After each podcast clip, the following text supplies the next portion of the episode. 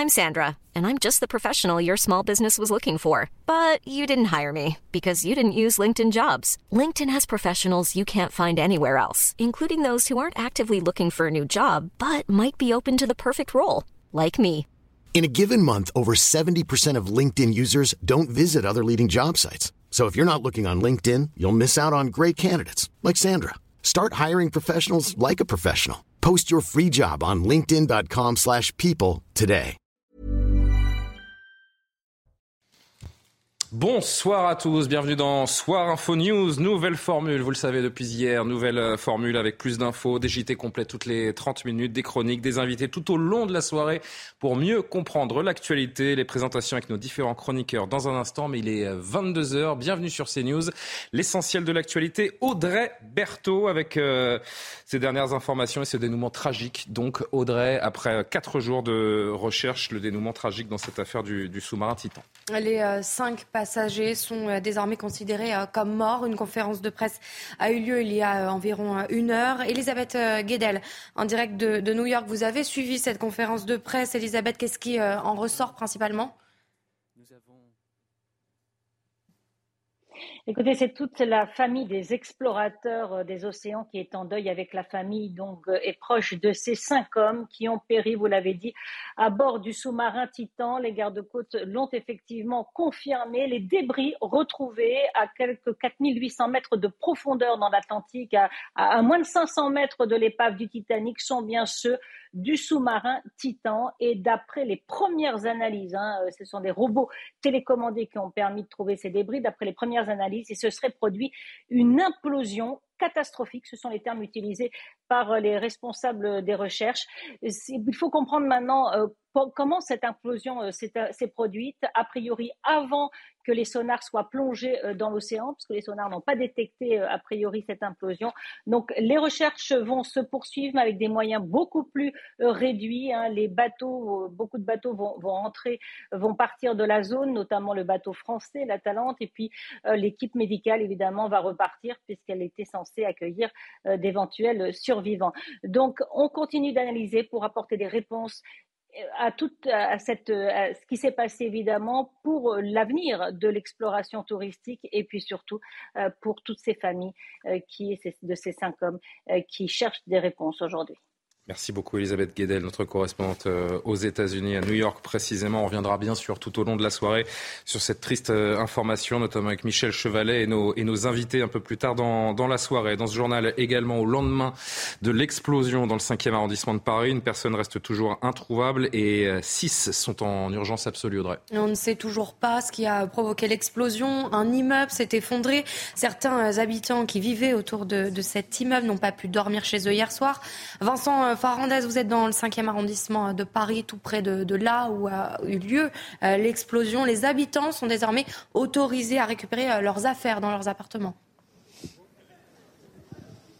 Oui, les habitants peuvent euh, désormais regagner euh, leurs appartements à condition de présenter un justificatif de domicile et à condition d'être accompagnés par euh, un sapeur-pompier de, Paris, le temps de, quelques minutes pour effectivement récupérer des effets personnels comme des vêtements ou encore des, médicaments. Toute la journée, on a vu hein, tous ces experts qui se sont relayés ici dans la rue Saint-Jacques pour tenter eh bien, de déterminer les causes exactes de cette explosion. On a également vu un drone qui a survolé le lieu de, de l'explosion. Et puis enfin les, pelleteuses également qui continuent de travailler, de déblayer, d'enlever ces énormes blocs de pierre qui jonchent euh, la rue euh, Saint-Jacques. Et puis enfin il y a euh, ces bâtiments qui sont placés le plus loin du lieu de l'explosion qui ont rouvert leurs portes. J'allais dire, les habitants ont pu regagner certains bâtiments, notamment celui qui se trouve juste à côté de moi, la maison des mines et des ponts et, et chaussées. C'est une résidence étudiante, plus de 400 étudiants qui ont donc pu regagner leur appartement cet après-midi.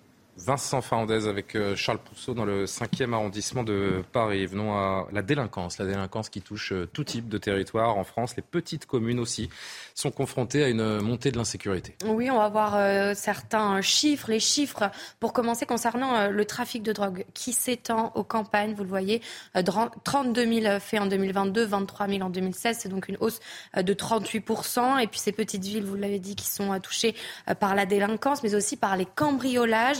On parle des villes comprenant 5 000 à 20 000 habitants et arrive en tête Sarian. Et vous allez le voir, les cambriolages sont donc en nette augmentation dans cette commune du Vaucluse. Reportage de Stéphanie Rouquier et le récit de Maureen Vidal.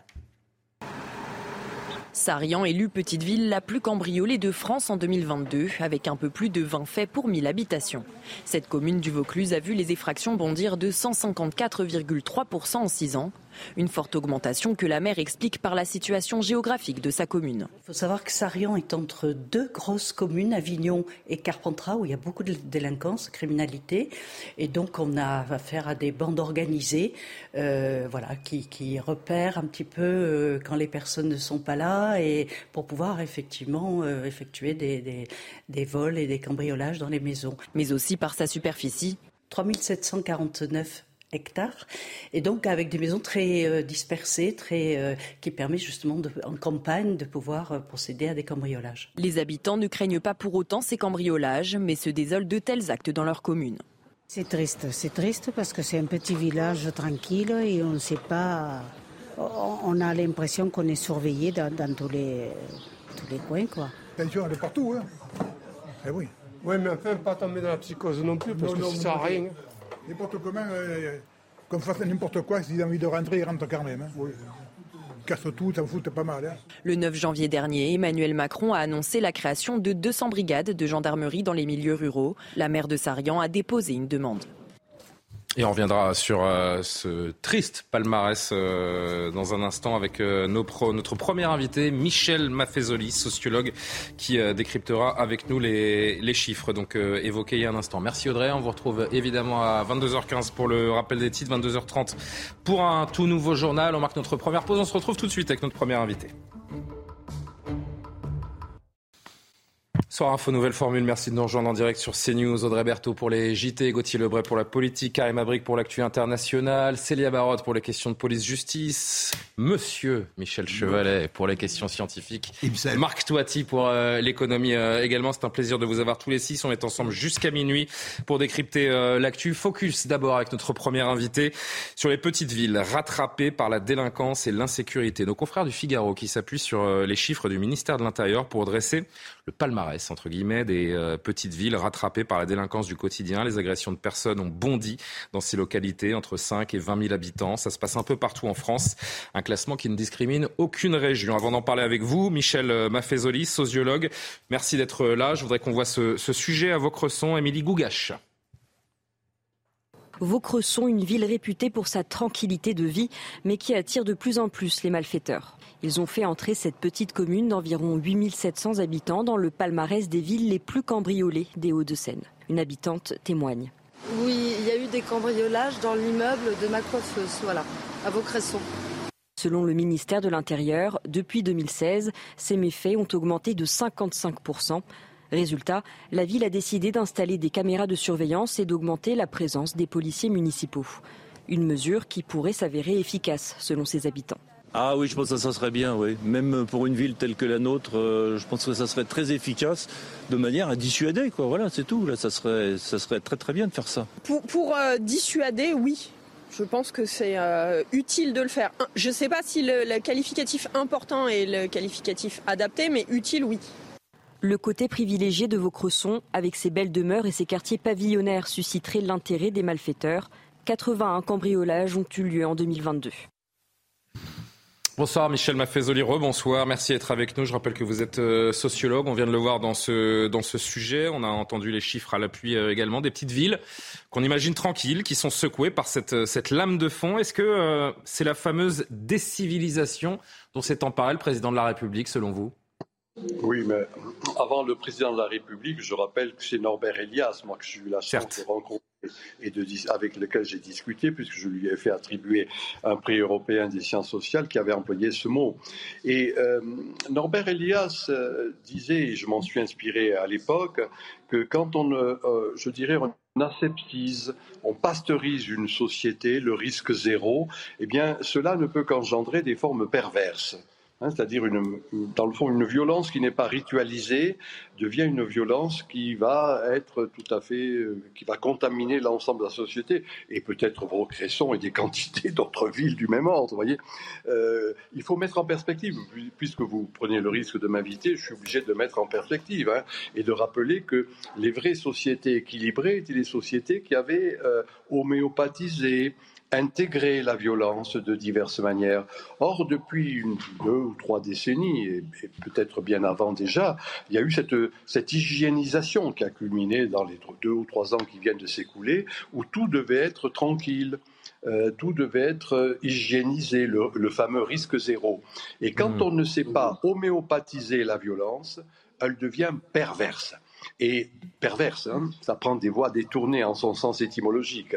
Et de mon point de vue, c'est un peu ce qui va euh, se développer de plus en plus parce qu'on a voulu, en quelque sorte, je répète, hygiéniser encore une fois, évacuer toute forme de violence, alors que les sociétés équilibrées, comment dire ça, ritualisent hein, les fêtes des fous, euh, les duels au premier sang, le carnaval sous ses diverses modulations, euh, sont des manières d'homéopathiser. La violence est une structure anthropologique. L'animal humain est un animal, il faut le dire, et que si on ne sait pas accepter cette animalité, cela devient une bestialité. C'est ce qui est en jeu actuellement.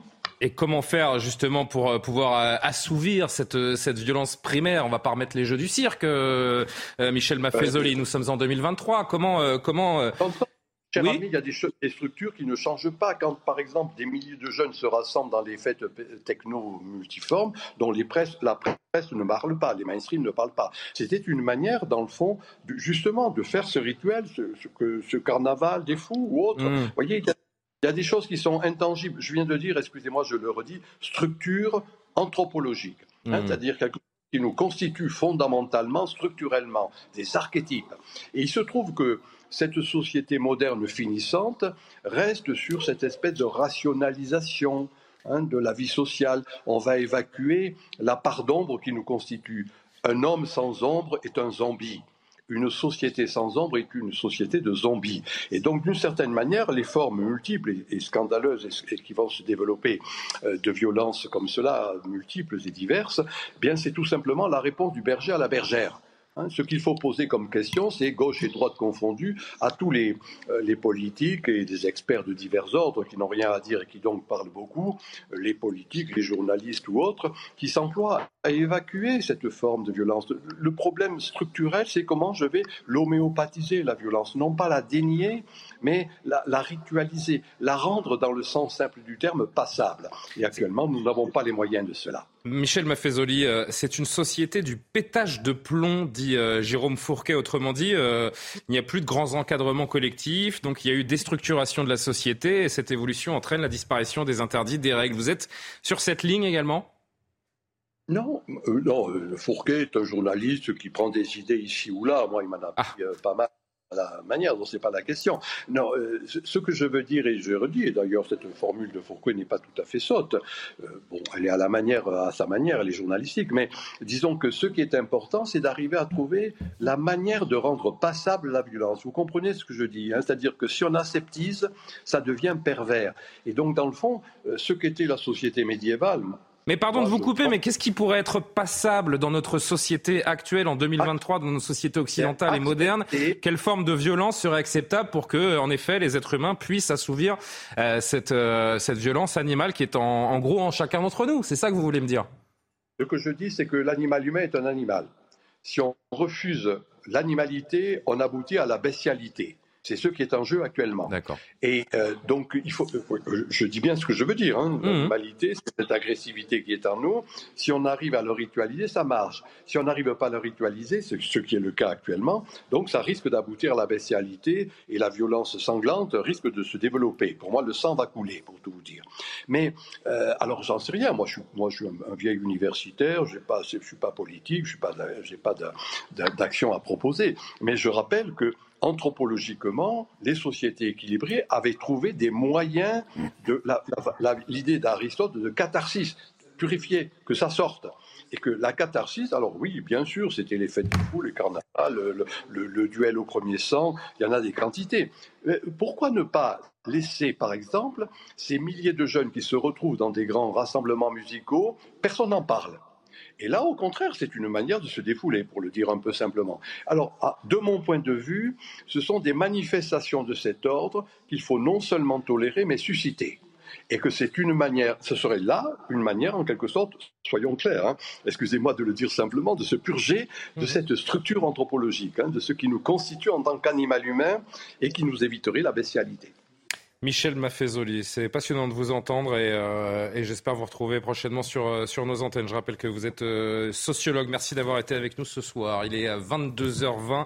Merci à vous de nous suivre sur CNews. Dans un instant, on se vers Michel Chevalet. On l'a appris ce soir. Michel ce que l'on craignait a été confirmé par les, autorités canadiennes et, américaines. Les cinq passagers de ce submersible Titan recherché depuis quatre jours sont déclarés morts et on va revenir sur les, les raisons et les différentes explications qui ont été données ce soir. A tout de suite. De retour dans Soir Info, c'est l'heure de la chronique scientifique de Michel Chevalet.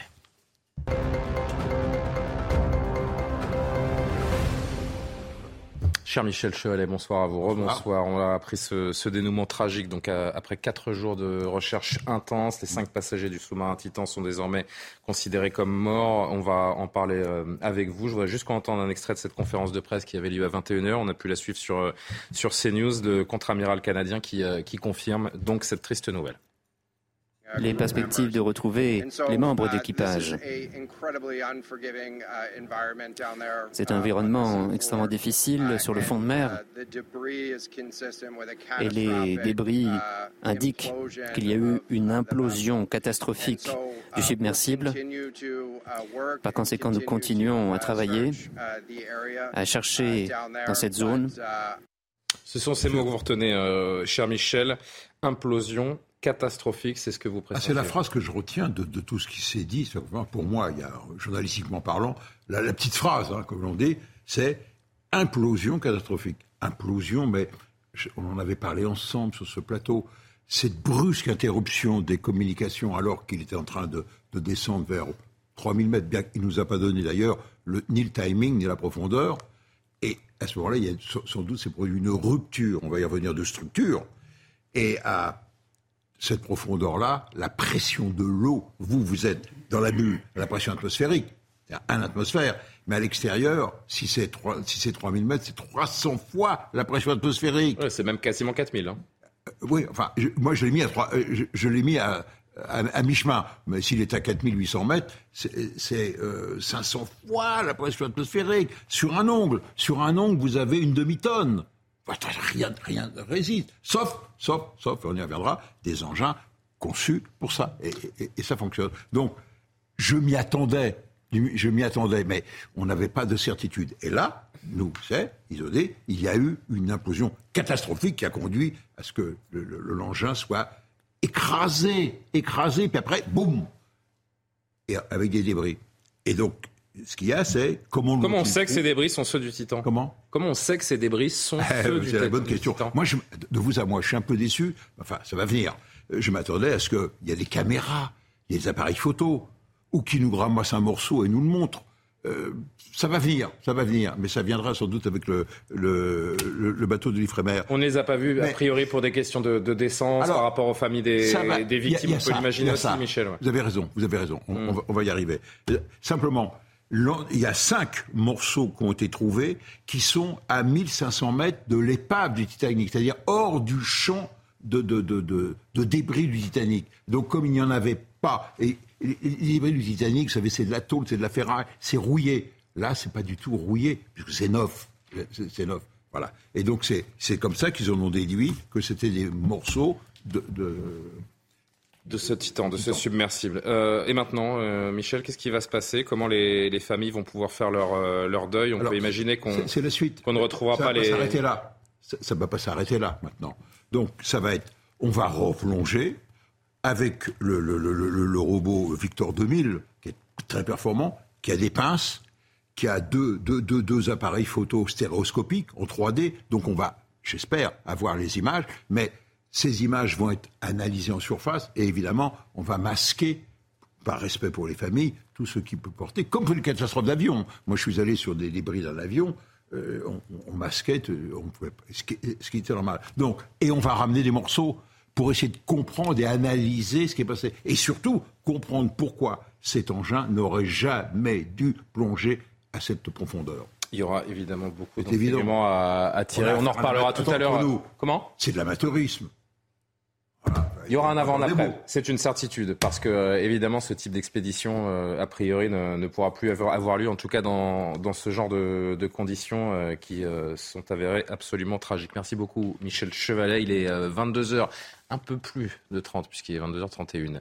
C'est l'heure du JT de Audrey Berthaud. Au lendemain de l'explosion dans le 5e arrondissement de Paris, Audrey, nos équipes ont recueilli un témoignage. Oui, celui euh, de Justine, 26 ans. Elle n'était pas chez elle lors euh, de l'explosion, mais elle a euh, accepté de montrer les dégâts dans son appartement rue Saint-Jacques. Elle n'a pas pu passer la nuit évidemment chez elle. Regardez ce reportage de Sacha Robin et Émilie Gougache. Vitres brisées, morceaux de verre sur le sol. De l'explosion, on voit encore les débris qui jonchent l'appartement de Justine. La jeune femme de 26 ans était au travail lors du drame. Bah, les, bouts de verre ont traversé en fait les rideaux. Pourtant, ils sont assez opaques, mais euh, voilà. Euh, la, la, déflagration devait être assez violente. La doctorante note aussi des fissures au mur et des débris de bois tombés des poutres de son plafond. On les retrouve un peu partout dans l'appartement. C'est ça, comme, euh, comme mes rideaux, je pense, sont beaucoup protégés euh, de l'explosion. En fait, je pense que les dégâts à l'intérieur viennent de, du tremblement de l'appartement. Et en fait, les, les, bouts de verre n'ont quasiment pas traversé l'appartement. Bon, il y a un endroit où il y a un trou dans le rideau, mais c'est tout petit. Justine a pu récupérer quelques affaires cette nuit accompagnée d'un policier. Mais elle a préféré passer la nuit sur son lieu de travail pour ne pas être gênée par les bruits à l'extérieur. C'est juste que comme j'ai pas de fenêtre avec le bruit des camions qui passent, euh, bon, j'aurais pas pu spécialement dormir. Donc du coup, je suis allée m'installer au travail. Avant de nettoyer son appartement, la jeune femme préfère attendre l'arrivée des experts d'assurance. Elle a décidé de dormir ailleurs en attendant que ses fenêtres soient réparées. Michel Chevalet, un commentaire. Voilà, on commence à mieux comprendre ce que c'est. Donc, la logique veut, avec la boule de feu et surtout le blast, c'est-à-dire l'onde de choc qui a été ressentie et vies jusqu'à 150, 200, 300 mètres, fait que la seule hypothèse, c'est le gaz. Donc il y a une nappe de gaz. Et maintenant, la, question, c'est de savoir, est-ce que cette nappe de gaz qui s'est formée, est-ce qu'elle s'est formée sur une rupture, sur une canalisation enterrée sous les trottoirs Or, ces canalisations ont été changées il y a très peu de temps. Ou deuxième hypothèse, qui semble la plus probable, est-ce qu'il n'y a pas eu une fuite de gaz sur l'installation? Apparemment, on parle du deuxième euh, étage, c'est-à-dire à, hmm. l'intérieur. Ça change complètement la donne et les responsabilités. Et là encore, l'enquête ne fait que commencer. Merci Michel. Le proviseur du collège où était scolarisée euh, la pauvre Lindsay qui s'est suicidée, vous le savez, est sorti du silence. Oui, cette euh, jeune fille, vous l'avez dit, euh, s'est suicidée le 12 mai dernier à la suite d'harcèlement scolaire. Le directeur de son établissement était à la cible de menaces, considéré par la famille de l'INSEE comme responsable de la mort de leur fille. Le principal a décidé de réagir par la voix de son avocat. Écoutez-le. Il a une obligation de réserve, il a l'interdiction de parler. L'Académie lui a bien fait sortir qu'il ne devait pas nonobstant toutes les critiques médiatiques euh, dont il avait été euh, l'objet, parler. Deuxièmement, dans un, premier, dans un second temps, il n'a pas pensé que euh, ça prendrait une, proportion pareille de mise en cause le concernant ou concernant son établissement, parce que, je le redis avec force, à aucun moment il n'a été informé ou, il a été fait état d'un harcèlement au sein de son établissement. Et puis on en parlait tout à l'heure avec Michel Chevalet, ce dénouement tragique, donc après quatre jours de recherche du sous-marin Titan. Les euh, cinq passagers sont désormais euh, considérés morts. Une conférence de presse a eu lieu à 21h. Les gardes-côtes américains ont également assuré que euh, le sous-marin avait subi une implosion catastrophique. Les détails avec Corentin Brio. Fin du suspense et une issue dramatique. Les autorités ont confirmé la mort des cinq passagers du Titan les débris retrouvés près de l'épave du Titanic quelques heures plus tôt appartenaient bien au submersible disparu depuis dimanche dernier. Nous avons trouvé un deuxième champ de débris, près le premier que nous avions trouvé. Et dans ce deuxième champ, nous avons trouvé la deuxième partie de la chambre de compression et donc l'entièreté de ce submersible. Des débris du submersible retrouvés à presque 200 mètres du Titanic. C'est une implosion de l'appareil qui serait la cause de la catastrophe. Quelques minutes avant la conférence de presse, Ocean Gate, la société organisatrice de l'expédition, confirmait la mort des passagers. Nous pleurons la perte de vies humaines et la joie qu'ils ont apportée à tous ceux qu'ils connaissaient. C'est une période extrêmement triste pour nos employés dévoués qui sont épuisés et profondément affligés. Les recherches étaient concentrées à 650 km au large du Canada et à presque 4000 mètres de profondeur, zone où repose l'épave du Titanic. Voilà pour l'essentiel. Merci beaucoup euh, Audrey. Vous avez peut-être entendu euh, un début de, de, son qui était signé euh, Gauthier Lebray. Cher Gauthier, c'est l'heure de la chronique politique.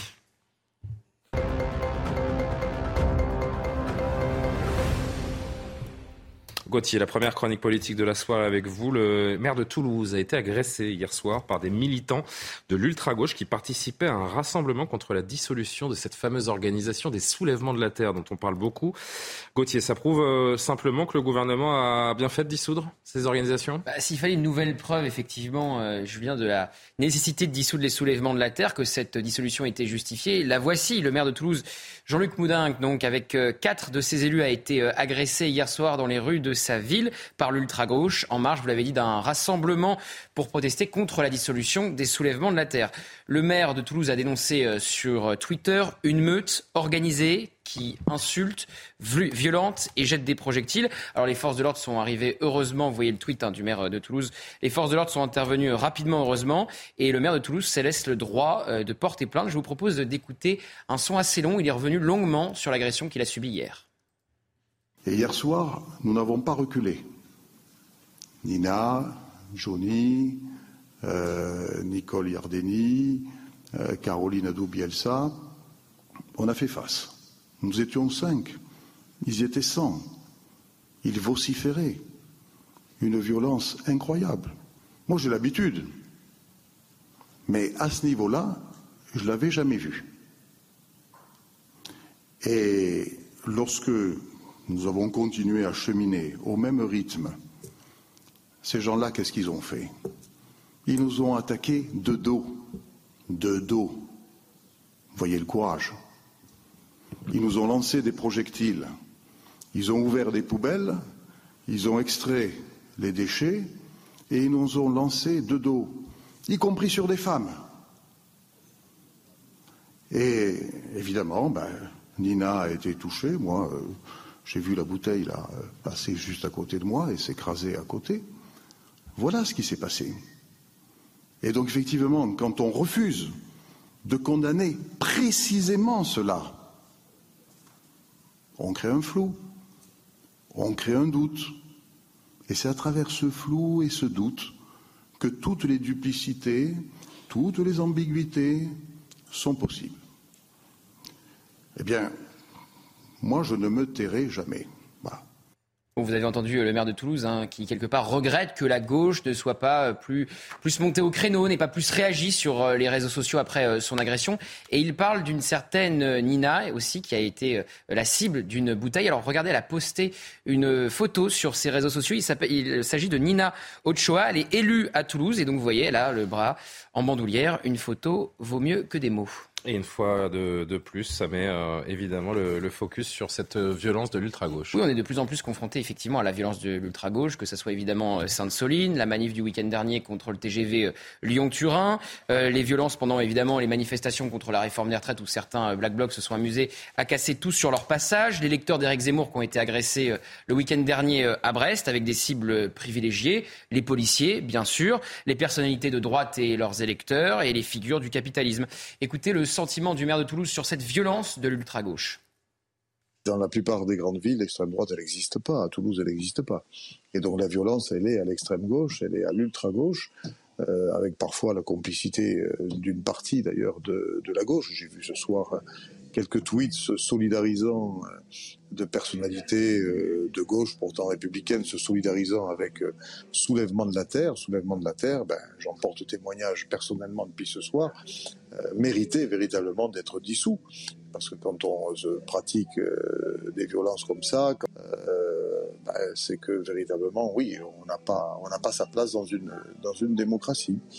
Le maire de Toulouse, qu'on vient d'entendre de nouveau, donc qui a reçu le soutien du, ministre de l'Intérieur notamment. Oui, Gérald Darmanin a tweeté euh, hier soir, effectivement. Gérald Darmanin, vous le savez, qui a dissous en Conseil des ministres hier également euh, soulèvement euh, de la terre. Alors, ils ont déposé aussitôt un recours devant le Conseil d'État parce que ce n'est pas une association, hein, c'est un regroupement de différentes entités. Donc, il a fallu se saisir de la loi séparatisme pour lutter contre l'islamisme, pour dissoudre les soulèvements de la terre. Donc, évidemment, il y a un, recours et ça serait un terrible revers pour Gérald Darmanin si le Conseil d'État faisait le choix de casser cette dissolution, un peu comme quand il essaye euh, d'interdire les manifestations de, de l'ultra-droite et de l'action française et que les arrêtés euh, préfectoraux eh bien, sont cassés par la justice. Une dernière réflexion, Julien, pour revenir sur ce que disait le maire de Toulouse. C'est vrai qu'il y a beaucoup de personnalités à gauche qui ont tweeté pour protester contre la dissolution euh, des soulèvements de la terre. Les mêmes n'ont pas tweeté un message de soutien au maire de Toulouse qui a été agressé par ces fameux soulèvements de la terre. Gauthier Lebray, qu'on retrouve à 23h15 pour sa deuxième chronique. Il sera question de eh ben, d'une autre agression verbale, cette fois une agression euh, antisémite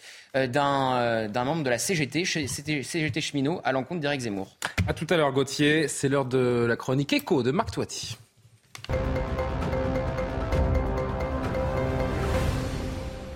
Marc Toiti, je suis ravi d'accueillir sur, sur ce plateau. C'est longtemps qu'on vous voit sur CNews. Jamais dans Soir Info. Oh, voilà, l'anomalie a, été, a été résolue. L'inflation baisse, cher Marc, en France. Tout à fait. Rassurez-moi. C'est réel et durable voilà, c'est quand même la bonne nouvelle, effectivement, des derniers mois, parce que euh, nos ministres, etc., nous ont pas arrêté de nous dire l'inflation va baisser, le plus dur a été atteint, puis à chaque fois, ça continue d'augmenter. On est monté en France jusqu'à plus de 6%, aux normes européennes à plus de 7% d'inflation, donc c'est du jamais vu depuis le début des années 80, si vous voulez. Et là, ça y est, depuis quelques mois, hein, c'est les bonnes nouvelles de des dernières semaines. Ça a commencé aux États-Unis, dans la zone euro, et ça arrive également en France. Je vous ai fait un petit graphique. Euh, on voit que cette inflation française, donc qui était montée à plus de 6%, vous voyez, est en train de baisser. Alors non, c'est pas l'euphorie. Hein. Elle baisse un tout petit peu. On est à 5,1%. Ça reste encore évidemment élevé. Vous voyez, ça reste des plus hauts depuis le, toujours 1985 euh, exactement. Alors attention, quand on parle de baisse de l'inflation, ça veut pas dire que les prix baissent. C'est-à-dire que simplement les prix augmentent moins vite. Parce que l'inflation, pour faire simple, c'est la variation des prix sur un an. Ça veut dire on regarde les prix au mois de mai 2023 par rapport au niveau de mai 2022 et on voit l'évolution sur un an. Et donc c'est vrai que cette évolution, elle est un petit peu moins forte qu'au cours du mois d'avril. Donc c'est en train de baisser techniquement parce que évidemment on a, euh, je dirais, une telle hausse qu'aujourd'hui les mm. matières premières commencent à baisser, etc. Et puis attention, malheureusement, c'est une moyenne hein, cette inflation. C'est-à-dire qu'il y a des biens où il y a un peu moins d'inflation et d'autres où il y a toujours une inflation qui est très élevée. Ça ne veut, pas forcément dire donc, que les gens qui iront faire euh, leurs courses, notamment sur euh, les prix des aliments qui continuent d'augmenter, seront, seront rassurés. Est-ce que vous pouvez nous dire quels sont les prix qui ont et où vont le plus augmenter en France? Voilà, ça c'est ce qui est très important aujourd'hui, c'est que les prix qui augmentent le plus en France, c'est dans l'alimentaire. Alors justement, les petites devinettes. Quel est le prix aujourd'hui qui augmente le plus? Le bien alimentaire où ça augmente le plus euh, Les couches non, alimentaire. Ah, ah alimentaire, oui. Alimentaire. Vous avez une mais j'ai tellement nez dans les couches que euh, parfois j'ai ah, presque tendance à les manger, mais euh, non. non. Euh, alimentaire, c'est je sais, ah, je sais pas. Le lait, non, le sucre. Ah, le sucre. Le sucre. Bah On est à quasiment 50% d'augmentation. J'ai manqué l'occasion de me taire, moi. Non, mais c'est pas grave. Non, pas grave. En fait, alors numéro 2 justement, c'est effectivement les produits laitiers, 25% d'augmentation. Après, on a les chips. Ah oui. Ah oui, les, Mais ça, ça nous évite d'en manger, c'est pas plus mal. Voilà, 24,8%. Et alors là, encore plus important, les légumes frais. Ah, ça, c'est problématique. Ça, c'est un vrai problème. D'augmentation. Donc, vous voyez, c'est ça le problème de l'inflation, c'est que comme c'est un panier moyen, alors il y a dedans, il y a les voitures, les ordinateurs, etc. Mais ça, on n'achète pas tous les jours. Par contre, évidemment, les biens alimentaires, on achète tous les jours. Et donc, c'est comme en météo. Si vous voulez, il y a une différence entre les températures affichées et températures ressenties. Donc là, c'est pareil.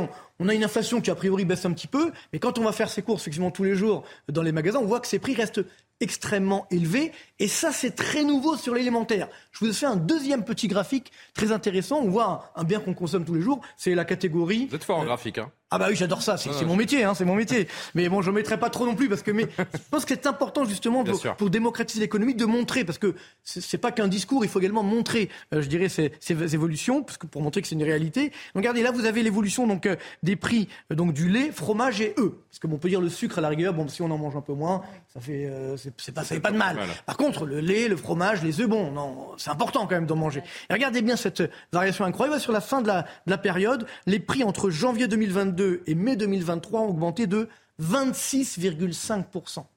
Ça veut dire que c'est quasiment autant qu'au cours des 22 années précédentes. qu'on a fait en un an et demi, on l'avait fait avant pendant 22 ans. Et quasiment autant que pendant 30 ans.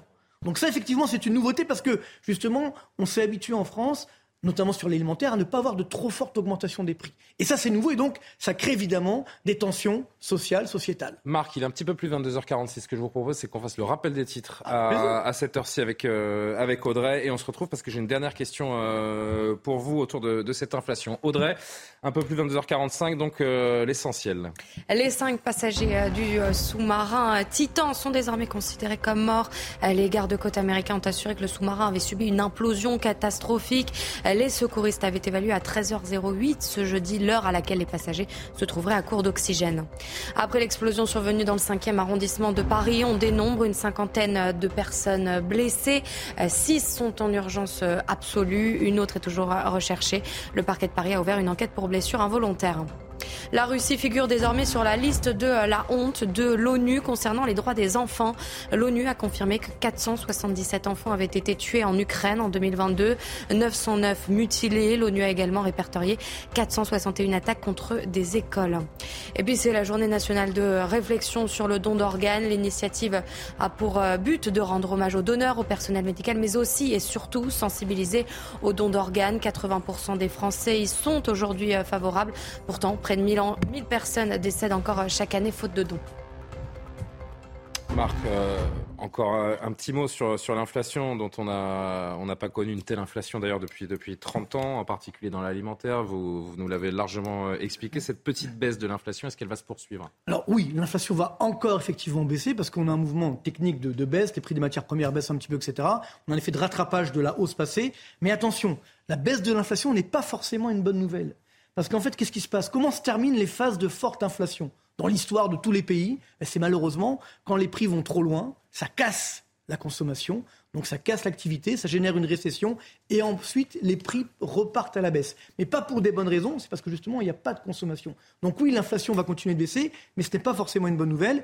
Dernier point, attention quand même, on voit qu'aujourd'hui la Chine redémarre un petit peu, l'Inde, etc. La croissance mondiale redémarre. Donc la demande mondiale de matières premières est en train d'augmenter. Donc attention, l'inflation pourrait un petit peu augmenter. Par contre, nous, en France, on a une petite récession, donc on va avoir la double peine. Ce qu'on appelle en économie la stagflation. Ça veut dire mm. une stagnation économique et une inflation élevée. Donc il ne faut pas trop se réjouir trop vite. Malheureusement, cette inflation va rester élevée. Marc Toiti, on se retrouve à 23h08, très précisément pour une nouvelle chronique. Vous allez nous reparler des retraites. On pensait que c'était derrière nous, mais il y a encore de, de nouvelles choses à dire. Encore une arnaque, c'est vous qui l'avez dit.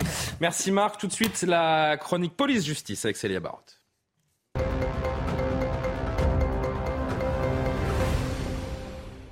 Célia, merci d'être avec nous. Est un petit peu plus d'un mois après la tragique mort de, l'INSEE. On en a largement parlé sur notre antenne. Son principal qui a été visé, euh, il sort du silence. Il est visé par une plainte de la famille de l'adolescente, menacé à plusieurs reprises. Le chef d'établissement euh, scolaire de Vendin-le-Vieil conteste toute faute de ses équipes euh, pédagogiques. En effet, c'est par la voix de son avocat, Franck Berton, que le principal de l'établissement dans lequel était scolarisé l'INSEE et dans lequel elle a été victime de harcèlement se défend. Le principal mis en cause par les parents, affirme qu'à aucun moment il n'a été informé ou fait état d'un harcèlement au sein de son établissement. Alors si certains peuvent qualifier cette prise de parole comme tardive, l'avocat du principal a expliqué qu'il avait jusqu'aujourd'hui une obligation de réserve par l'académie et par ses supérieurs. Mais face aux nombreuses critiques, menaces sur les réseaux sociaux, appels ou encore messages d'intimidation qu'il a reçus, le principal souhaite donner sa version des faits. Il a confié à nos confrères du Parisien être épuisé d'entendre n'importe quoi à son sujet, d'être caricaturé comme un monstre, comme un assassin. Il dit même avoir porté plainte à quatre reprises pour menaces et outrage à un agent public. Qu'est-ce que le principal reproche concrètement à la famille de l'INSEE? Alors, il leur reproche de taire le soutien qu'il aurait apporté à la jeune fille victime de harcèlement. D'ailleurs, le 1er juin dernier, sur notre antenne, Betty, la mère de l'INSEE, expliquait n'avoir jamais été reçue par le chef d'établissement, et ce, malgré les nombreux courriers envoyés. Je vous, laisse, je vous propose de l'écouter. On n'a pas été entendu. Donc forcément, euh, pour moi, c'est prêt à la légère. L'INSEE demandait beaucoup à l'aide et elle n'a pas été aidée. Donc euh, c'est facile de venir aujourd'hui et de nous dire euh, je pleure, je suis en deuil. Le ministre, je lui ai tout dit. Je lui ai dit qu'on avait, qu'on avait tout envoyé, que justement l'académie avait envoyé au directeur la lettre de suicide de l'INSEE. Et puis le directeur, après ça, ben, ils m'ont convoqué et lui-même ne m'a pas reçu. J'ai été reçue par le CPE, pas par lui. Alors selon l'avocat du principal, les parents de l'INSEE auraient été dans un premier temps convoqués et reçus par le collège, puis ils auraient arrêté euh, de répondre présent aux sollicitations de l'établissement. La question du harcèlement aurait été évoquée par l'inspection académie pour la première fois le 13 février dernier. Le principal regrette également qu'on lui reproche de ne pas être entré en contact avec la famille, avec les proches de l'INSEE après son suicide. Écoutez l'explication de son avocat. Après le décès de l'INSEE, la grand-mère est venue le lendemain, je crois que c'est le lendemain ou surlendemain, euh, à l'établissement en disant on ne veut voir personne, personne représentatif du collège, que ce soit les professeurs, l'équipe de direction ou même de l'académie. Vous voulez qu'ils fassent quoi ces gens? Ils se sont dit ben, on n'y va pas. Enfin, je veux dire, on va respecter la, volonté de la famille, on n'y va pas. Aujourd'hui, vous nous interrogez là-dessus en disant on est fortement choqués parce que euh, parce qu'ils sont pas venus, mais on leur a fait interdiction de venir. Et il a bien fait de pas y aller. Euh, le proviseur qui pointe également du doigt, euh, c'est lié le comportement du beau-père de, de l'INSEE qui aurait été menaçant envers lui. Oui, les faits seraient survenus le 2 février dernier devant le collège lors d'une nouvelle bagarre entre l'INSEE et une autre élève. Une altercation qui faisait suite à l'exclusion de cette dite harceleuse de l'INSEE. Le principal aurait été euh, pris à partie par le beau-père de l'INSEE et ce dernier aurait proféré des menaces envers les équipes pédagogiques. Pour le citer, il aurait dit Je vais vous fumer. Alors, ce sont donc plusieurs arguments contraire à ceux avancés euh, par la famille de l'INSEE, que le principal avance par le biais de son avocat. Pour euh, l'instant, il n'a toujours pas pris la parole de lui-même. Pour rappel, et pour l'instant, dans le cadre de l'enquête judiciaire, le principal a été entendu comme simple témoin. Merci beaucoup Célia pour toutes ces précisions et ce, rebondissement, donc on peut le dire, dans, cette affaire tragique de, de l'INSEE qui s'est suicidé, on le rappelle, à l'âge de 13 ans après avoir été euh, harcelé pendant une, trop longue période. Merci beaucoup euh, Célia. 22h52, on reparle de euh, cet autre drame puisqu'on a appris aujourd'hui que le sort des cinq passagers du, du Titan était scellé. Les gardes-côtes américains ont présenté leurs condoléances aux familles des disparus, confirmant la mort des cinq passagers du sous-marin d'un point presse euh, ce soir. Des débris ont été retrouvés à environ 500 mètres de la proue du Titanic, ont annoncé les gardes-côtes. Selon eux, ce type de débris qui appartiendrait à la coque extérieure du submersible est probablement dû à la perte catastrophique de la chambre de pression. Les autorités qui ont pu reconstituer l'intégralité de la coque de Titan grâce à la découverte de cinq éléments appartenant au sous-marin. Bertrand Sibose, merci d'être avec nous. Vous êtes euh, expert en recherche sous-marine. J'ai évidemment plusieurs questions à vous poser. Je voudrais juste qu'on entende un extrait de cette conférence de presse tout à l'heure. Ce matin, un véhicule télécommandé du vaisseau Horizon a découvert des débris du submersible, approximativement à 16 000 pieds sur le fond de mer près du Titanic.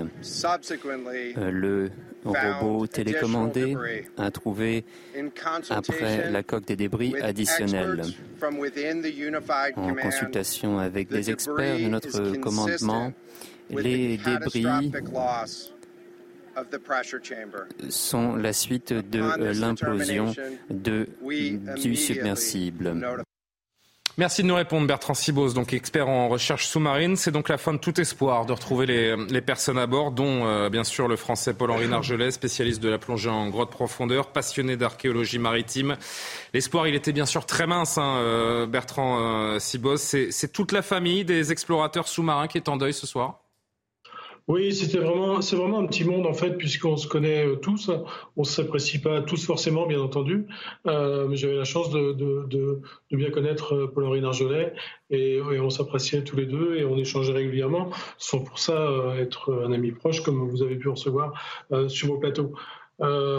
Évidemment, c'est une issue tragique à laquelle malgré tout, tout le monde, tout le monde s'attendait un petit peu, puisque la perte d'un sous-marin dans ces conditions-là, euh, mais quand même, euh, quand même, enfin, j'étais, j'étais quand même raisonnablement euh, pessimiste, si on peut dire, depuis le, depuis le début. Bertrand Sibos, ce, serait donc, vous m'entendez bien hein? Oui, très bien. Ce serait donc une, une, implosion de la coque qui serait à l'origine de, de ce drame. Est-ce qu'on peut se rassurer? Je, je, pèse mes mots, bien sûr, en se disant qu'ils n'ont pas compté les heures qui les amenait vers une mort, une mort certaine Oui, c'est. Écoutez, l'heure est un peu plus au recueillement, mais je veux bien aborder ce, sujet-là juste l'espace d'un instant en disant que il est clair qu'une implosion est toujours préférable à une lente agonie au fond de l'océan. maintenant, si on, pouvait euh, aborder autre chose, ça serait quand même plus simple pour moi. Je comprends et je vous fais mes excuses euh, de, toucher un point sensible. L'enquête va être déterminante pour comprendre ce qui s'est passé?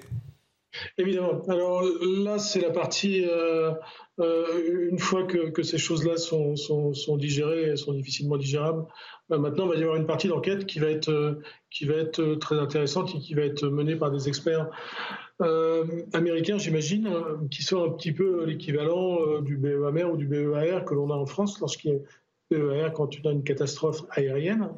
Et vous avez, j'imagine, tous vu ces émissions où l'on voit, où l'on voit des reconstitutions de, Boeing comme des puzzles. Eh bien, c'est à peu près ce qui va se passer en fait. C'est-à-dire que maintenant, on n'est plus une course contre la montre.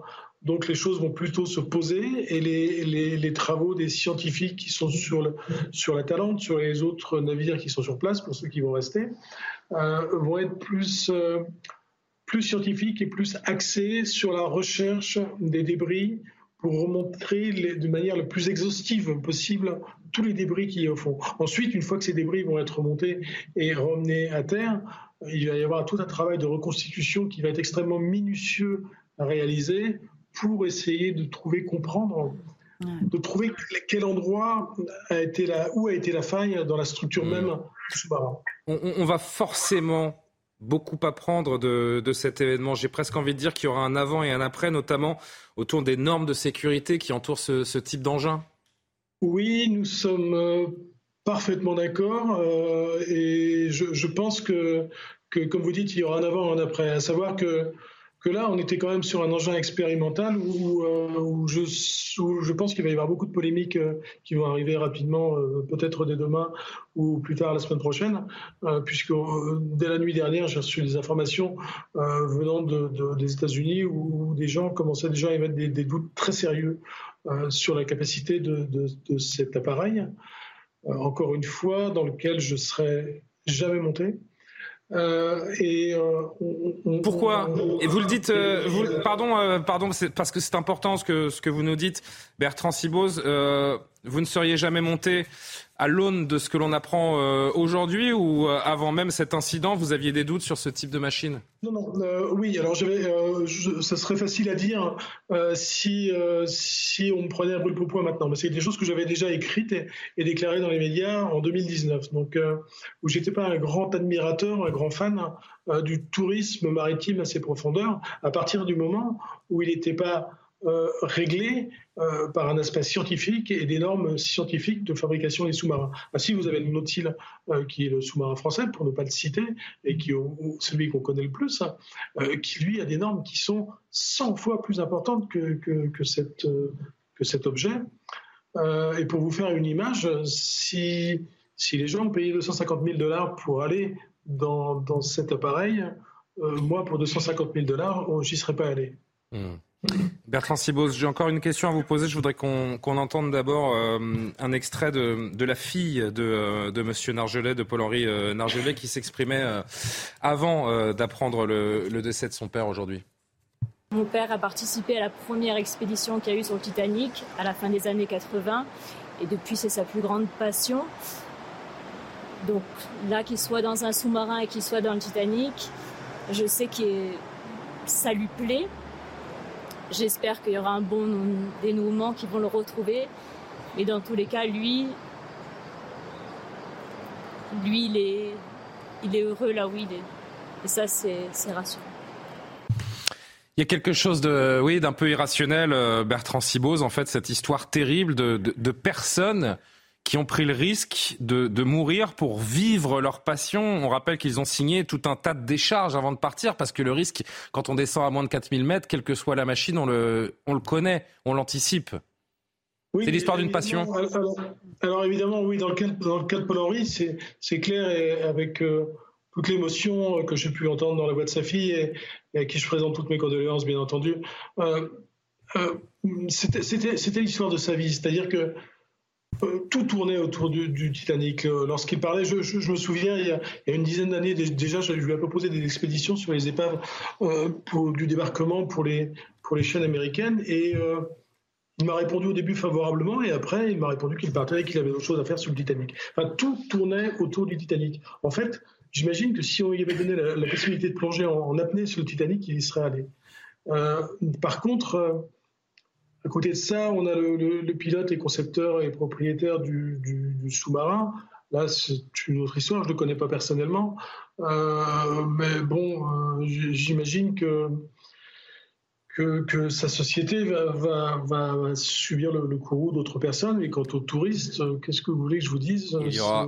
C'est des malheureux et qui ont, qui ont, disparu au fond de la mer sur une expédition qui leur a coûté une fortune. Il y aura une enquête et forcément des responsabilités. C'est une, c'est une évidence, mais ça, ce sera dans, dans un temps qui, qui suivra celui du deuil et de, et de l'émotion pour le moment.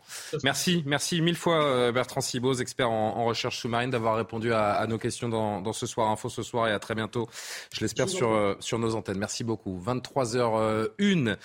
Audrey euh, Berthaud que l'on retrouve pour le, pour le JT dans l'actualité, euh, cher Audrey, au lendemain de l'explosion dans le 5e arrondissement, une, dans le 5e arrondissement de Paris, une personne reste toujours un introuvables et 6 sont en urgence absolue. Un immeuble, vous le savez, s'est effondré. Hier, euh, il y a des dizaines de, de, sinistrés. On ne sait toujours pas ce qui a provoqué euh, l'explosion.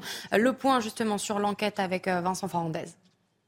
Sur présentation d'un justificatif de domicile et accompagné d'un sapeur-pompier de Paris, les habitants de la rue Saint-Jacques peuvent désormais regagner leur domicile le temps d'une poignée de minutes pour récupérer leurs effets personnels comme des vêtements ou encore des médicaments. Et pendant ce temps, l'enquête, elle, se poursuit toute la journée. On a vu des experts se relayer sur les lieux de l'explosion pour tenter d'en déterminer la cause euh, exacte. Les pelleteuses, elles, également continuent euh, de travailler, de déblayer pour euh, enlever ces énormes blocs de pierre qui jonchent la route. Les immeubles les plus éloignés de l'explosion sont euh, désormais accessibles aux habitants, notamment cette euh, résidence euh, étudiante. Plus de 400 étudiants peuvent désormais rejoindre leur appartement. En revanche, pour les autres habitants, on ne sait toujours pas quand ils pourront regagner leur domicile. Nous en parlions tout à l'heure avec Marc Touati. En attendant une baisse des produits en magasin, les Français doivent euh, une nouvelle fois s'adapter. Face à l'augmentation des prix, 68% des Français ont changé euh, leurs habitudes. C'est un sondage de l'INSEE. Le pouvoir d'achat et euh, l'inflation font partie des défis prioritaires des Français, surtout à l'approche des vacances d'été. Charles Pousseau et Sandra Chambaud. Le constat est sans appel. L'inflation pèse sur le pouvoir d'achat des Français, mais également sur leur bien-être. La classe du bas, ça rame. Là, ça monte tout le temps, oui. J'ai pas, l'impression que ça va baisser. On se serre les coudes, mais bon, c'est vrai que c'est difficile pour beaucoup de, de gens en France. Face à l'envolée des prix, 68% des ménages ont changé leurs habitudes de consommation, selon une récente étude de l'INSEE. Je fais attention à mes achats et je, je gaspille pas. Je prends le bus souvent pour aller à Lidl parce que les prix augmentent vraiment beaucoup. Je suis obligé de mettre de côté, de d'éviter les dépenses inutiles. Prendre des produits un peu plus, enfin des marques plus euh, distributeurs euh, dans les grandes surfaces. Le trimestre anti-inflation lancé en mars dernier se poursuit cet été, mais les Français interrogés aimeraient une aide de l'État sur des produits spécifiques. C'est de plus en plus compliqué de manger bien et euh, équilibré. Pour le coup, la, viande, c'est un peu compliqué de, baisser les prix sans perdre la qualité, mais c'est quelque chose que j'aimerais bien voir. Ah oui, ben, notamment les fruits et légumes. Il faut qu'on essaie de faire euh, du rabais sur les produits de première nécessité. Forcément, il faudrait que les prix soient avantageux pour tout le monde. Grâce au recul des prix de certaines matières premières, le gouvernement prévoit une baisse visible des prix alimentaires à partir de septembre 2023. Et puis on l'évoquait également il y a un instant, ce dénouement tragique après quatre jours de recherche. Les cinq passagers du sous-marin Titan sont désormais considérés comme morts. Les gardes-côtes américains ont assuré que le sous-marin avait subi une implosion catastrophique. Une conférence de presse a eu lieu, vous le voyez, c'était à 21h. Alors qu'est-ce qu'il faut retenir de cette conférence de presse? On fait le point avec Elisabeth Guedel, notre correspondante à New York. Les moyens extraordinaires mobilisés pour tenter de retrouver le sous-marin Titan vont être réduits progressivement dans les prochaines heures. Il faut s'attendre au départ, par exemple, de l'équipe médicale constituée pour soigner d'éventuels survivants. Départ aussi de certains navires sur les neuf qui sont sur place. Le français Atalante va être démobilisé. Les recherches vont désormais se poursuivre à distance à l'aide des robots télécommandés qui vont analyser tous les débris retrouvés à quelques 500 mètres de l'épave du Titanic, tout au fond de l'océan Atlantique. C'est indispensable pour comprendre pourquoi et quand euh, s'est produit cette implosion à bord, pour l'avenir de la recherche océanique, indispensable également euh, pour l'avenir de ce type de tourisme de l'extrême. Il y a beaucoup de questions qui se posent aux États-Unis et puis indispensable surtout pour les familles des victimes qui veulent des réponses après la confirmation donc, de la disparition de leurs proches. Merci beaucoup Audrey Berthaud. Rendez-vous à 23h15 pour le rappel de l'essentiel de l'actualité. Karim Abrik pour euh, l'actualité internationale. Pardonnez-moi.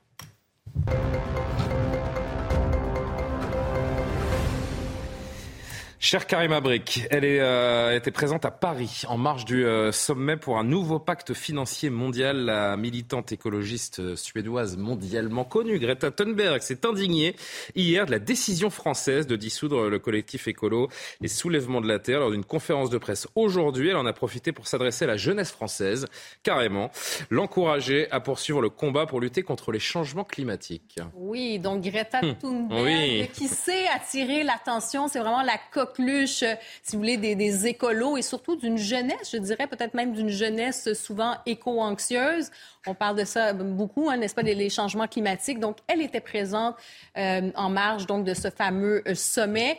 Et oui, elle s'est adressée à la jeunesse. Vous savez, elle a eu euh, son diplôme et elle dit maintenant, bon, que va-t-elle faire? Elle se sent privilégiée d'avoir encore cette voix. Alors, elle veut continuer l'activisme et c'est aussi, elle veut en faire un combat, je pense, presque générationnel parce que elle a vraiment l'écho auprès des jeunes. C'est vraiment une vedette. bon, elle faisait partie des 100 femmes les plus influentes dans Forbes. Ah avait fait la une, rappelez-vous, du Time. Et elle a aussi le sens de la formule, hein, de How dare you, comment osez-vous. Et on verra tout à l'heure aussi, elle a été extrêmement critique euh, envers la France. Je dirais même peut-être que euh, sa déclaration est peut-être passée un petit peu inaperçue, mais quand on va se pencher là-dessus, vous allez voir, c'est quand même assez sévère. Et je veux qu'on l'écoute euh, parler à cette jeunesse française sur le climat. C'est parti. Il y a tellement de gens qui se sentent impuissants en ce moment et c'est ce que veulent les gens au pouvoir. C'est ce qu'ils veulent que nous ressentions parce qu'alors nous sous-estimerons notre pouvoir et celui de nous rassembler pour créer un vrai changement. Si nous nous sentons impuissants, nous ne serons pas une menace pour eux et pour les personnes qui luttent pour maintenir le statu quo. Je pense donc que la première étape consiste à réaliser que ce sentiment d'impuissance est une arme puissante pour les personnes au pouvoir et qu'ensuite nous devons utiliser ce savoir pour que davantage de personnes s'engagent pour mobiliser et pour faire descendre notre message dans la rue.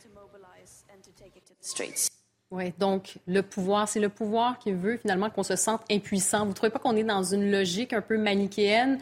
Les puissants, les faibles, hein? l'élite, le peuple, nous contre eux. En même temps, c'est un discours un peu, j'allais dire, ça, ça met un peu en, ça met un peu en lumière une sorte de, de, radicalisation aussi dans le discours en disant que finalement tout le pouvoir est contre le peuple. Donc je trouve quand même qu'on y va un petit peu sur une pente un peu glissante.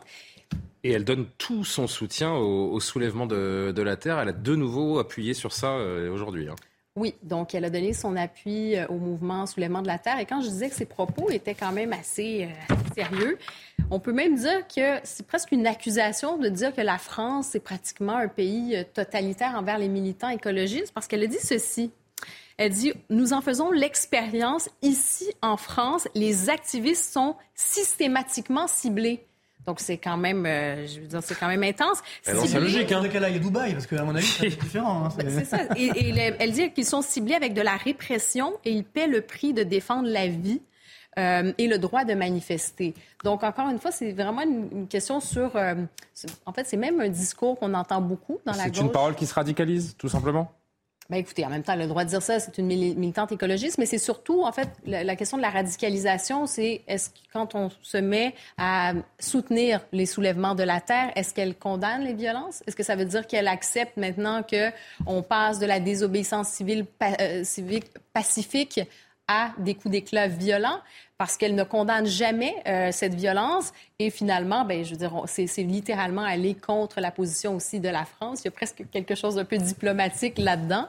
Et oui, c'est dans le discours un peu de cette gauche radicale où il y a cette radicalisation dans le discours parce qu'au nom de la cause juste, jusqu'où on va aller? Est-ce qu'on va tolérer donc euh, euh, toutes sortes d'agressions, en fait, d'agressions sur du mobilier, mais éventuellement, ça se fait aussi peut-être sur des gens? Est-ce qu'on va aller jusque-là? Est-ce qu'on va aller, euh, par exemple, à Sainte-Soline quand on décide d'affronter les forces de l'ordre? Donc, c'est ce discours aussi, ce point d'interrogation sur le fait qu'elle ne disons qu'elle ne condamne pas les violences. Oui, une écologie radicale qui étouffe l'écologie politique oui, désormais. Parce qu'elle, ces manifestations sont pacifiques. Rappelez-vous, elle a commencé, elle faisait la grève hmm. du climat. Ça a été très populaire, en fait, euh, la grève scolaire, si vous voulez, euh, sur le climat, très populaire auprès des jeunes.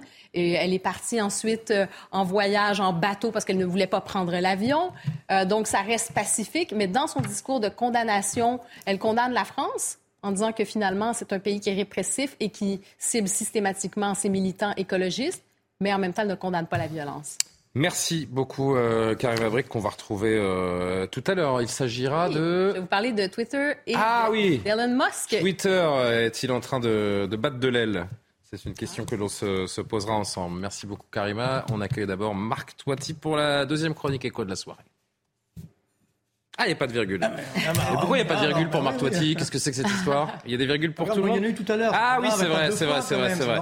Euh, malgré la réforme des, euh, des retraites, cher Marc, le déficit va, va rester élevé. C'est la mauvaise euh, nouvelle de la soirée. Bah, tout ça pour ça. C'est-à-dire que pendant le débat sur la réforme des retraites, qui je vous rappelle était une réformette, hein, c'est-à-dire encore une fois, on n'a pas changé grand-chose. Et bon, donc le, ce qu'on appelle le Conseil d'orientation des retraites avait dit non, il n'y a pas d'urgence pour faire les réformes, tout va bien, il n'y aura pas de déficit.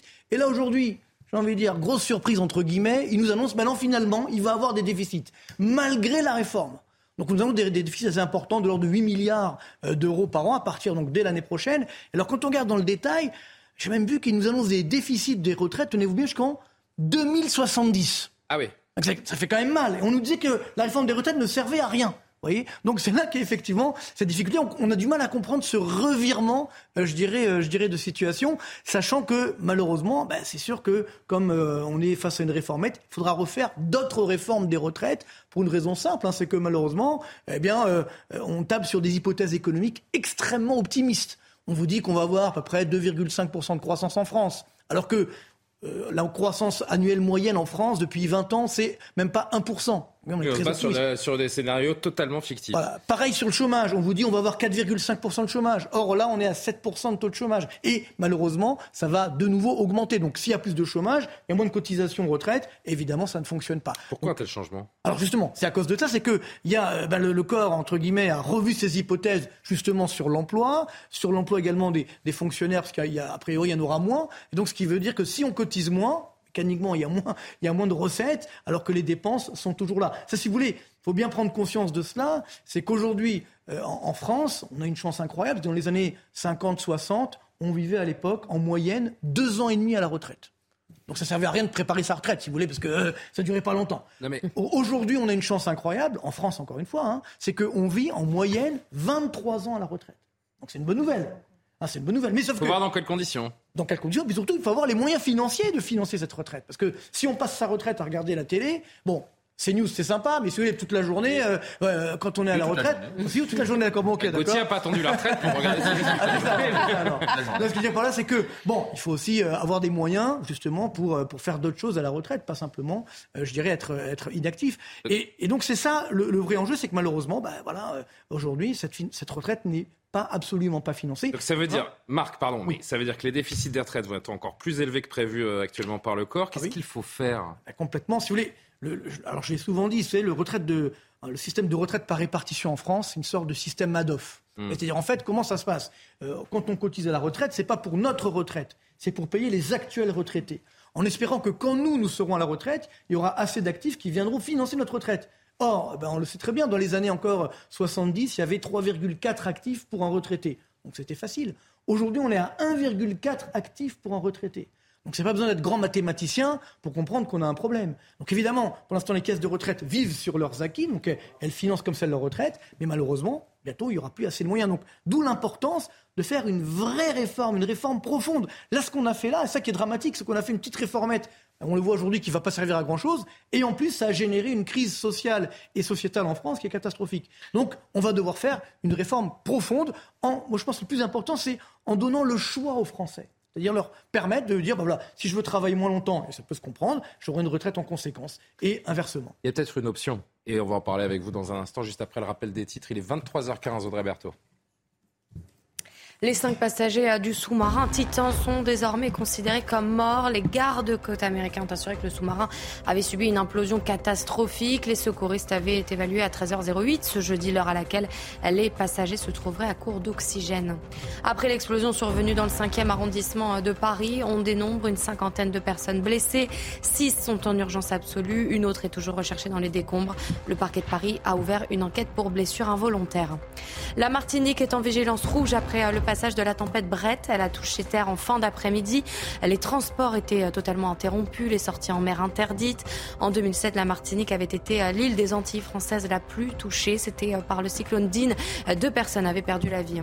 Et puis c'était la journée nationale de réflexion sur le don d'organes, l'initiative qui a pour but de rendre hommage aux donneurs, au personnel médical, mais aussi et surtout sensibiliser au don d'organes. Près de 1000 personnes décèdent encore chaque année faute de dons. Marc Toiti, pour conclure cette, euh, cette chronique écho, et si la solution, c'était d'adopter un, un, système de retraite par capitalisation, tout simplement pas seulement. Hein. Il faut mmh. sauver notre système de retraite par répartition. C'est l'une des, l'une des beautés de la France, si vous voulez. C'est euh, clairement, on a cette chance pour réduire justement les inégalités. Mais ce qui est dramatique, c'est qu'aujourd'hui, c'est très inégal parce que les personnes qui ont les moyens de se constituer une vraie retraite, bah, ils le font. Ceux qui n'ont pas les moyens, malheureusement, bah, ils ont une retraite minimum. Et donc, c'est pourquoi il faut créer un vrai système de retraite par capitalisation. Alors ça fait peur le mot, on, dit, on imagine des fonds de pension, c'est des méchants, etc. Pas du tout. On, on peut les encadrer avec justement de le, du, financement des entreprises françaises, par exemple, en imposant à ces, à ces fonds d'investir en France, ce qui faciliterait donc l'investissement, donc la croissance, dans l'activité, donc l'emploi, et on aurait plus de revenus, et on pourrait donc mieux financer les retraites. Vous voyez, c'est un cercle vertueux. Donc, mais simplement, on n'ose pas le dire parce que, encore une fois, on n'a pas cette culture économique. C'est un tabou français. On a une culture malheureusement en permanence de lutte des classes, on en parlait tout à l'heure, alors qu'il faut aujourd'hui penser cohésion. Il faut sauver notre système de retraite, sinon malheureusement il va exploser. Il arrivera un moment, comme on a eu en Grèce, où l'État n'avait plus les moyens de payer les retraites.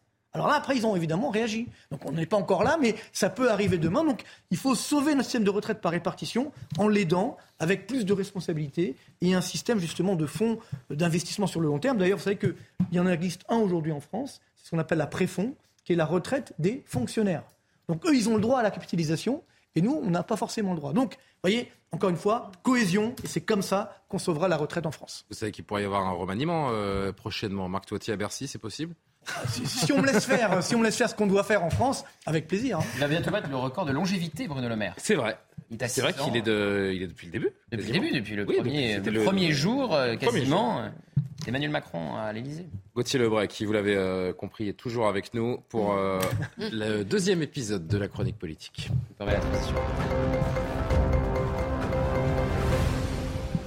Alors là, on a un gros sujet, euh, Gauthier, avec vous. Le sujet polémique du jour, peut-être l'info politique du jour. En effet, dérapage antisémite d'un membre de la CGT contre Éric Zemmour, qu'à gauche, personne ne condamne. Au contraire, même, euh, rappelez-nous ce qui s'est passé pour les téléspectateurs auxquels euh, l'info aurait échappé. Alors, tout commence hier. Éric Zemmour se rend à une nouvelle séance de dédicace, cette fois à Limoges. Il se rend dans une gare parisienne pour prendre un train. Et là, il va croiser la route de, de Frédéric Tronche, l'un des membres de la CGT cheminot, qui va lui dire, selon Selon les équipes d'Éric Zemmour, tu prends le train pour Auschwitz, point d'interrogation. Fin de citation. Alors, à l'arrivée à Limoges, rebelote, Éric Zemmour devant témoin. Devant témoin. Éric Zemmour recroise ce membre de la CGT cheminot qui lui dit Je ne savais pas que c'était le train pour Dachau, qui lui aurait dit selon les équipes d'Éric Zemmour. Dachau également, camp d'extermination pendant la Seconde Guerre mondiale, bien sûr, bien sûr. Bien sûr. Et on rappelle qu'Éric Zemmour est juif, d'où les attaques antisémites. Alors là, vous allez me dire, ce sont euh, les témoignages des équipes d'Éric Zemmour. On n'est pas obligé de les croire. Oui, mais alors regardez euh, ce que Frédéric Tronche a mis sur son compte Facebook quand il était dans le train qui relie Paris à Limoges. Zemmour dans mon train, je vérifie si le train va, bien à Limoges, peur qu'il aille en Pologne. Oh c'est signé, c'est assumé. C'est un aveu. Alors pas très malin surtout. Euh, sachez de l'écrire comme ça parce que ça reste. Bah, c'est un aveu, c'est un aveu. Oui. Donc c'est assumé.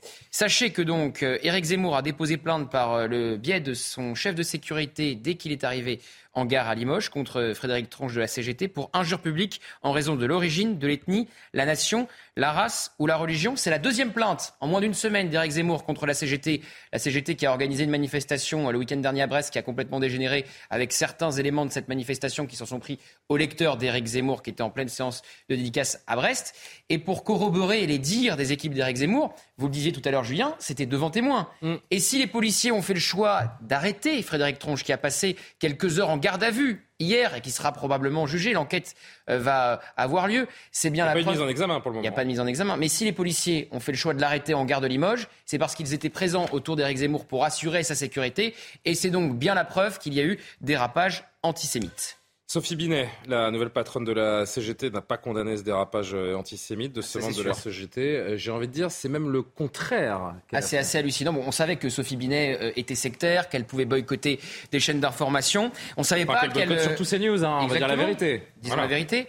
Donc on savait qu'elle était sectaire, on ne savait pas qu'elle cherchait à étouffer des dérapages antisémites à la manière de Jérémy Corbyn au Royaume-Uni, l'ancien leader un travailliste d'ailleurs avec lequel se sont affichés plusieurs euh, membres de la France insoumise qui a été euh, écarté parce qu'il a étouffé des dérapages antisémites, des propos antisémites. Alors regardez tout simplement le tweet de Sophie Binet, la réaction de la leader de la CGT. Elle dit que Frédéric Tronche en fait a parlé de Vichy et non pas de la Pologne. Sauf que c'est faux, puisque je vous ai montré tout à l'heure le carton de Frédéric Tronche euh, qui a bien assumé sur Facebook. Un message sur Facebook. Exactement ce qu'il a dit. Donc c'est pareil, hein, c'est aussi grave de toute façon.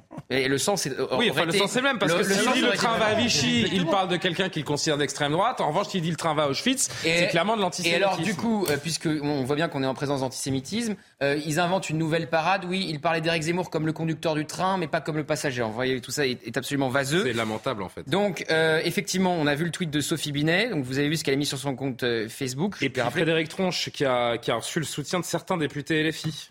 Évidemment, bah ça, euh, comment, euh, comment en douter Je vous l'avais déjà dit, certains euh, d'entre eux se sont affichés avec Jérémy Corbyn, donc ça n'étonnera personne, surtout venant de Thomas Porte. Hein, je vous rappelle ce fameux député LFI qui avait été exclu de l'Assemblée nationale après qui lui-même est un ancien cheminot. Hein. Exactement, après avoir mis son pied sur un ballon à l'effigie de Olivier Dussopt, donc il a tweeté soutien mon camarade Frédéric Tronche, cheminot et militant de la CGT cheminot, alors que le raciste Zemmour se trouvait dans le même train que lui. Il demande au conducteur si la destination est Vichy, donc lui aussi il ment comme Sophie Binet, bon, comme ça ils sont deux. Mais plus étonnant, la LICRA qui devrait euh, défendre euh, Éric Zemmour, puisqu'il a été victime d'antisémitisme. Bon, voilà, la LICRA, elle ne le défend pas du tout. Elle dit on essaye vraiment, vainement, de comprendre le sens de ce curieux message. On se demande si l'auteur vise Éric Zemmour pour son ascendance juive ou s'il vise le polémiste révisionniste selon lequel le maréchal Pétain a sauvé les juifs français. À l'inverse, condamnation du CRIF avec son président. Euh, cher Sophie Binet, dit euh, le président Jonathan Arfi du CRIF, vous faites fausse route. Rien ne justifie de défendre un militant auteur de propos antisémites. La CGT doit sanctionner, doit le sanctionner au lieu de le défendre. Zemmour ou pas Zemmour, en France, l'antisémitisme est interdit. Point. Et puis on n'a on pas eu la réaction du, premier intéressé. Est-ce qu'Éric Zemmour a réagi? Oui, auprès de la presse quotidienne régionale, il dit faisons le bilan de la CGT ces derniers jours. Des violences inouïes à Brest, hein, pendant la séance de dédicace, je vous en parlais à l'instant.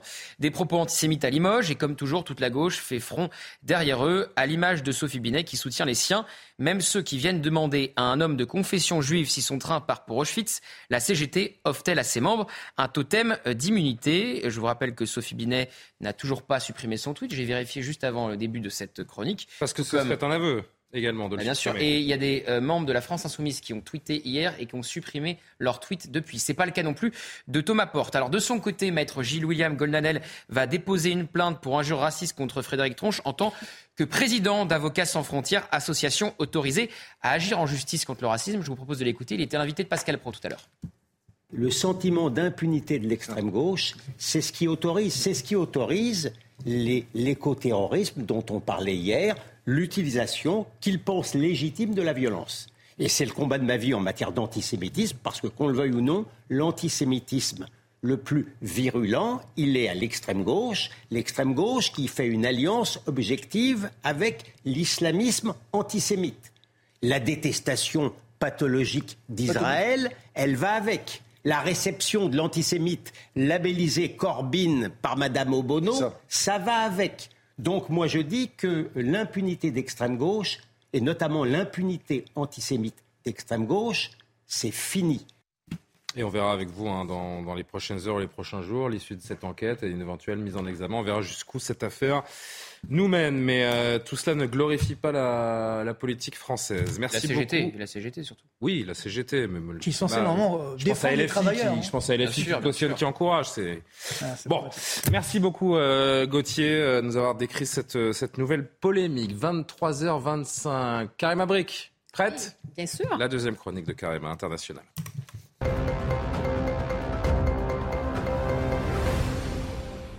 On parle de Twitter avec vous, cher Karimat, puis le rachat de Twitter par le milliardaire Elon Musk en octobre dernier. Le réseau social est une fois plus critiqué pour son laxisme quant à la haine en ligne. Cette fois, c'est l'Australie qui lance un, ultimatum à, à, Twitter. Oui, c'est pas la première fois qu'on reproche à Twitter de laisser, en fait, son laxisme et de laisser se propager comme ça toutes sortes de diffamations, de propos haineux euh, et finalement de laisser de côté un peu, par exemple, des modérateurs et particulièrement particulièrement depuis le rachat d'Elon Musk. Pourquoi? Parce que Elon Musk a quand même une conception, disons, maximaliste de la liberté d'expression que plusieurs saluent, mais que d'autres disent, ben, au contraire, euh, il est plutôt, euh, il encourage en fait qu'il y ait ce, ce climat de haine en ligne. Et l'Australie, donc, arrive en disant on fait un ultimatum, vous avez 28 jours Twitter pour montrer que vous luttez adéquatement contre la haine en ligne. Sinon, ben, qu'est-ce qui va arriver au bout de 28 jours si vous ne démontrez pas que vous faites des efforts en ce sens? Ben, il y aura des amendes, euh, des amendes, ah, des amendes. 4, 400 000 euros par jour d'amende. Bon. Qu'est-ce que c'est pour Elon Musk 400 000 euros par jour? Et surtout, euh, qu'est-ce que ça veut dire aussi lutter convenablement contre la haine en ligne? Est-ce que ce sont des, de beaux mots pieux euh, que l'Australie euh, envoie, mais concrètement, est-ce que c'est véritablement possible? Mais quand même, on essaie de faire quelque chose. On voit que bon, on essaie de mettre, disons, la pression sur Elon Musk à ce chapitre. Avec ces, ces controverses, ces critiques sur son problème de, modération des, des, contenus, Twitter a-t-il encore un avenir en Europe? On sait qu'il y a une nouvelle législation de l'Union européenne sur les services numériques qui entrera euh, en vigueur d'ici la fin de l'été, c'est ça hein? Oui, mais encore là, moi, je me dis toujours, est-ce que ce sont des vrais, des beaux mots pieux ou des prières ou une volonté de montrer qu'on fait quelque chose, mais dans la réalité, est-ce qu'on peut véritablement réguler la chose? En fait, il y a déjà une échéance, ça va se passer à la fin du mois d'août.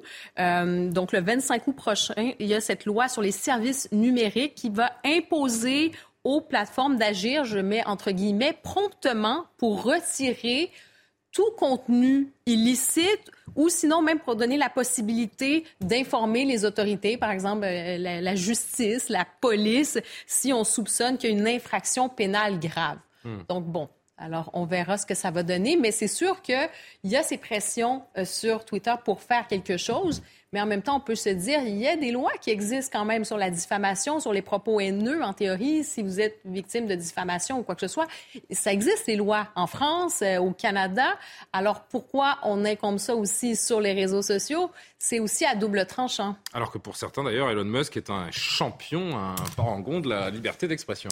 Oui, c'est ça. Donc, euh, lui, quand il a fait ce, ce, rachat justement de Twitter, il est arrivé en se disant enfin, l'oiseau est libre. Euh, il a rétabli. Ouvrez plusieurs... la cage aux oiseaux. Oui, ben, il a rétabli plusieurs comptes qui avaient été suspendus. Le premier, hein, ce, le, le, fameux compte qui a généré euh, certaines controverses, c'était le symbole Donald Trump. Enfin, le compte a été rétabli. Euh, et c'était de, de, dire oui, c'est ça. Je, je, pensais que vous aviez une question. Donc, non, c'est ça. Donc, c'était vraiment le, le, symbole de Donald Trump avec ce compte-là. Mais oui, parce que, euh, je le dis, Elon Musk, lui, il dit euh, la liberté d'expression, ben, c'est aussi d'être capable d'être choqué, heurté. Comme je le dis, il y a des lois qui existent déjà pour vous protéger. Et le risque là-dedans aussi de vouloir réglementer, c'est sûr qu'il y a des choses qui nous apparaissent évidentes quand on parle de harcèlement, euh, quand on parle vraiment de, de, propos extrêmement haineux et tout ça, oui.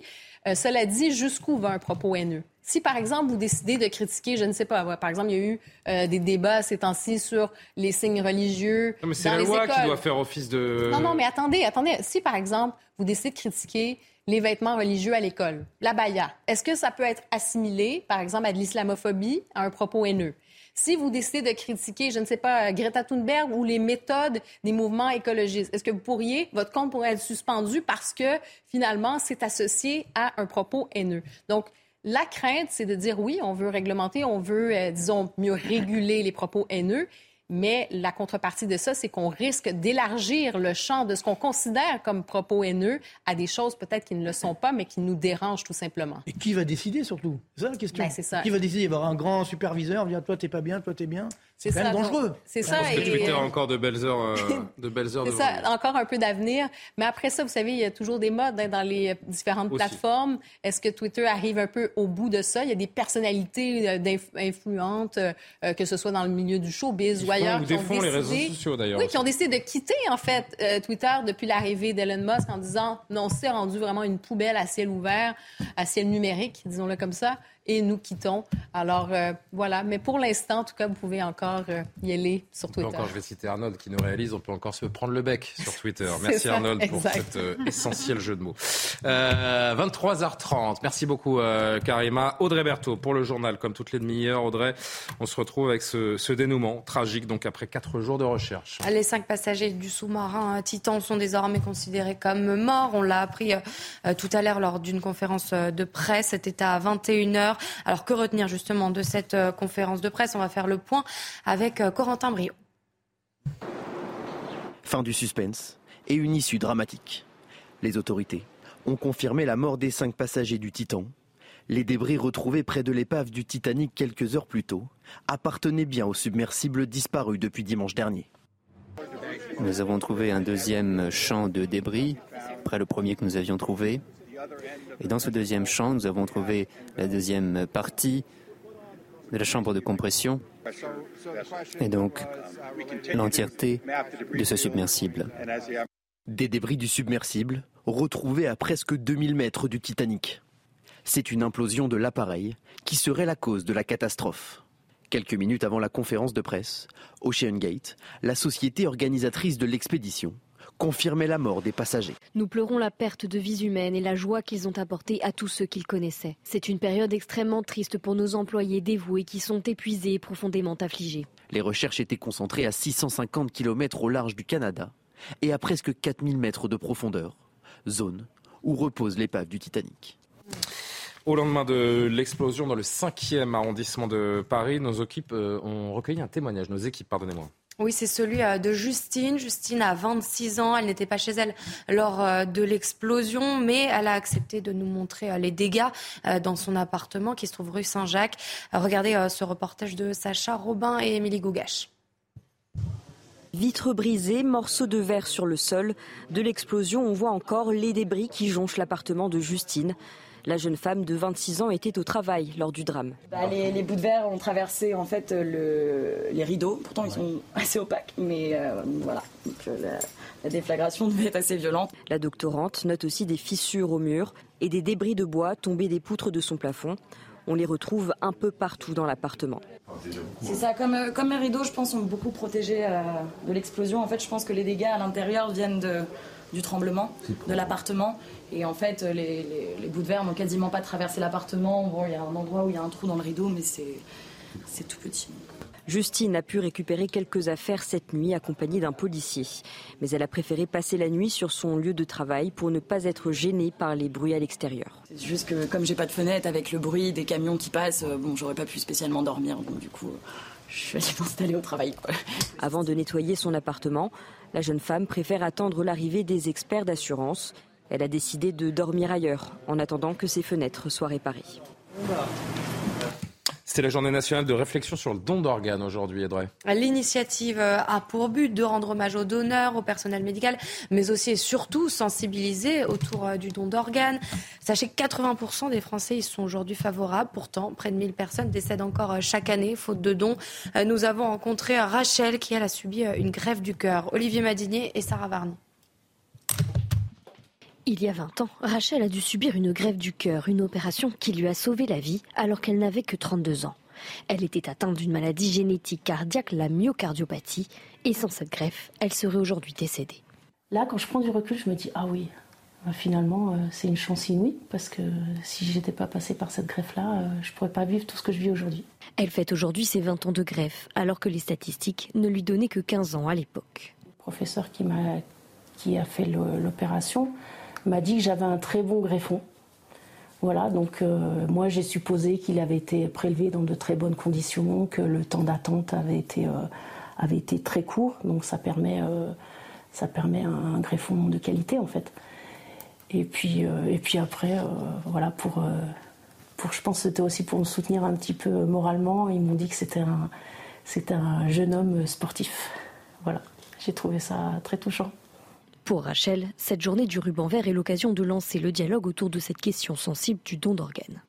Malheureusement, et ce n'est pas, un, jugement, de ma part, euh, les familles, quand elles se trouvent confrontées au décès, alors soit elles ne savent pas et donc elles préfèrent euh, se rétracter et ne rien donner, soit elles sont tellement dans la peine qu'elles ne l'imaginent pas. En France, la loi stipule que tout individu est donneur présumé en cas de mort cérébrale, tant qu'il ne s'enregistre pas sur le registre national des refus. Cette journée nationale permet donc de lancer le dialogue et d'ainsi faire connaître son choix à ses proches. On reparle de euh, cet autre drame, puisqu'on a appris euh, aujourd'hui que le sort des euh, cinq passagers du, du Titan était scellé. Les gardes-côtes américains ont présenté leurs condoléances aux familles des disparus, confirmant la mort des cinq passagers du sous-marin lors d'un point presse ce soir. Des débris ont été retrouvés à environ 500 mètres de la proue du Titanic, ont annoncé les gardes-côtes. Selon eux, ce type de débris qui appartiendrait à la coque extérieure du submersible est probablement dû à la perte catastrophique de la chambre de pression. Les autorités qui ont pu reconstituer l'intégralité de la coque de Titan grâce à la découverte de cinq éléments appartenant au sous-marin. Bertrand Sibose, merci d'être avec nous. Vous êtes euh, expert en recherche sous-marine. J'ai évidemment plusieurs questions à vous poser. Je voudrais juste qu'on entende euh, un extrait de cette conférence de presse tout à l'heure.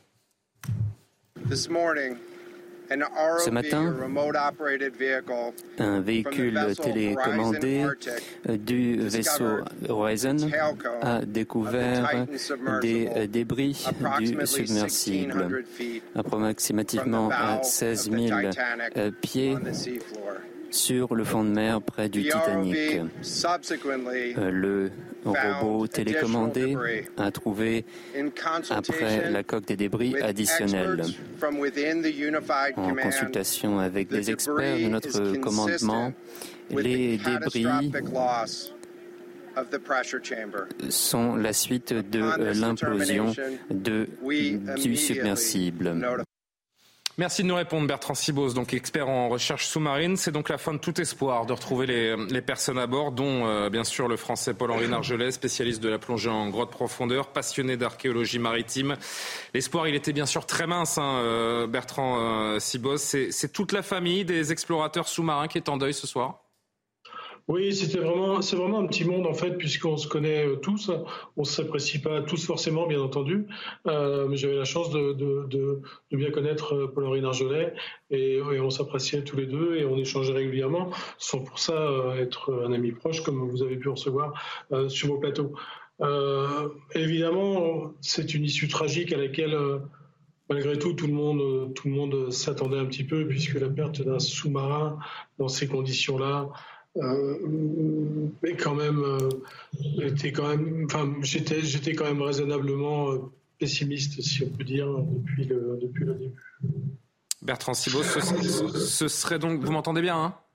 Oui, très bien. Ce serait donc une, une, implosion de la coque qui serait à l'origine de, de ce drame. Est-ce qu'on peut se rassurer? Je, je, pèse mes mots, bien sûr, en se disant qu'ils n'ont pas compté les heures qui les amenaient vers une mort, une mort certaine euh, oui, c'est. Écoutez, l'heure est un peu plus au recueillement, mais je veux bien aborder ce, sujet-là juste l'espace d'un instant en disant que euh, il est clair qu'une implosion est toujours préférable à une lente agonie au fond de l'océan. Euh, maintenant, si on, pouvait aborder autre chose, ça serait quand même plus simple pour moi. Je comprends, et je vous fais mes excuses de, toucher un point sensible. L'enquête va être déterminante pour comprendre ce qui s'est passé? Évidemment. Alors là, c'est la partie, euh, euh, une fois que, ces choses-là sont, sont, sont, digérées, sont difficilement digérables, euh, maintenant, il va y avoir une partie d'enquête qui va être, très intéressante et qui va être menée par des experts américains, j'imagine, qui sont un petit peu l'équivalent du BEAMER ou du BEAR que l'on a en France lorsqu'il y a BEAR quand on a une catastrophe aérienne. Et vous avez J'imagine tous vu euh, ces émissions où l'on voit, où l'on voit des reconstitutions euh, de, Boeing hein, comme des puzzles. Eh bien, c'est à peu près ce qui va se passer en fait. C'est-à-dire que maintenant, on n'est plus une course contre la montre.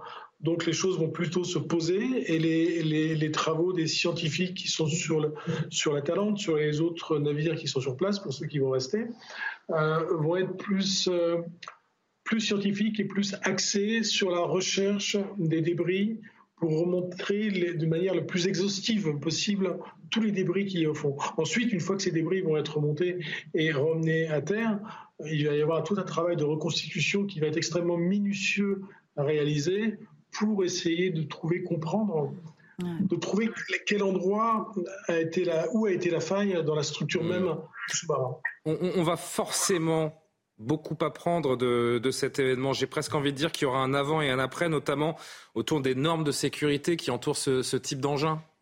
Oui, nous sommes euh, parfaitement d'accord euh, et je, je, pense que, que, comme vous dites, il y aura un avant et un après. À savoir que que là, on était quand même sur un engin expérimental où, euh, je, pense qu'il va y avoir beaucoup de polémiques euh, qui vont arriver rapidement, euh, peut-être dès demain ou plus tard la semaine prochaine, puisque dès la nuit dernière, j'ai reçu des informations venant de, des États-Unis où, des gens commençaient déjà à émettre des, des doutes très sérieux sur la capacité de, de cet appareil. encore une fois, dans lequel je serais jamais monté. Euh, et euh, pourquoi? Et vous le dites, euh, vous, pardon, pardon, parce que c'est important ce que ce que vous nous dites, Bertrand Sibose vous ne seriez jamais monté à l'aune de ce que l'on apprend euh, aujourd'hui ou euh, avant même cet incident, vous aviez des doutes sur ce type de machine? Non, non, euh, oui, alors ça serait facile à dire si, si on me prenait un brûle pour point maintenant, mais c'est des choses que j'avais déjà écrites et, déclarées dans les médias en 2019, donc où j'étais pas un grand admirateur, un grand fan du tourisme maritime à ses profondeurs, à partir du moment où il n'était pas euh, euh, par un aspect scientifique et des normes scientifiques de fabrication des sous-marins. Ainsi, vous avez le Nautil, euh, qui est le sous-marin français, pour ne pas le citer, et qui est celui qu'on connaît le plus, hein, qui lui a des normes qui sont 100 fois plus importantes que, cet objet. et pour vous faire une image, si, les gens ont payé 250 000 dollars pour aller dans, cet appareil, moi, pour 250 000 dollars, j'y serais pas allé. Mmh. Bertrand Sibos, j'ai encore une question à vous poser. Je voudrais qu'on entende d'abord euh, un extrait de, la fille de, euh, de Monsieur Nargelet, de Paul-Henri euh, Nargelet, qui s'exprimait avant d'apprendre le, le, décès de son père aujourd'hui. Mon père a participé à la première expédition qu'il y a eu sur le Titanic à la fin des années 80, et depuis c'est sa plus grande passion. Donc là, qu'il soit dans un sous-marin et qu'il soit dans le Titanic, je sais que ça lui plaît J'espère qu'il y aura un bon dénouement, qui vont le retrouver. Mais dans tous les cas, lui, lui, il est, il est heureux là où il est. Et ça, c'est rassurant. Il y a quelque chose de, oui, d'un peu irrationnel, euh, Bertrand Sibose, en fait, cette histoire terrible de, de, de personnes qui ont pris le risque de, mourir pour vivre leur passion. On rappelle qu'ils ont signé tout un tas de décharges avant de partir parce que le risque, quand on descend à moins de 4000 mètres, quelle que soit la machine, on le, on le connaît, on l'anticipe. Euh, tout tournait autour du, Titanic. Euh, lorsqu'il parlait, je, me souviens, il y a, une dizaine d'années déjà, je lui ai proposé des expéditions sur les épaves euh, pour, du débarquement pour les, pour les chaînes américaines. Et il m'a répondu au début favorablement et après, il m'a répondu qu'il partait et qu'il avait d'autres choses à faire sur le Titanic. Enfin, tout tournait autour du Titanic. En fait, J'imagine que si on lui avait donné la, possibilité de plonger en, apnée sur le Titanic, il y serait allé. Merci, merci mille fois euh, Bertrand Sibos, expert en, recherche sous-marine, d'avoir répondu à, nos questions dans, dans, ce soir info ce soir et à très bientôt. Avant de refermer ce soir info, on va faire notre désormais depuis deux jours traditionnelle euh, revue de presse, à commencer par euh, vos quotidiens nationaux, le Figaro, qui euh, nous parle, tiens, Marc Toiti, du mirage de la semaine de quatre jours dans son édition ah à, apparaître Encore un autre mirage, demain. une arnaque, comme vous voulez.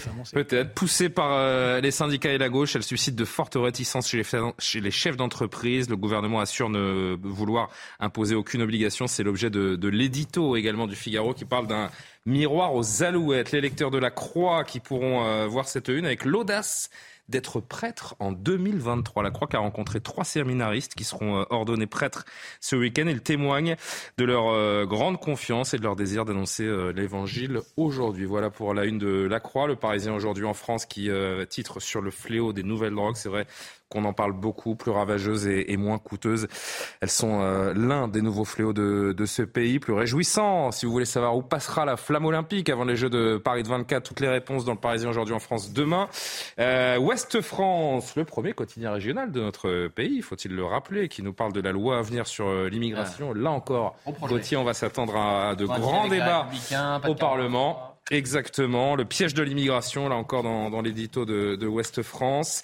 Les dernières nouvelles d'Alsace, c'est vrai ça, j'ai appris ça aujourd'hui, le Racing Strasbourg, le club de foot de Strasbourg qui va être sous contrôle américain. Les dirigeants, les actionnaires du club de Chelsea, des Londoniens de Chelsea, reprennent le Racing Club de, de Strasbourg.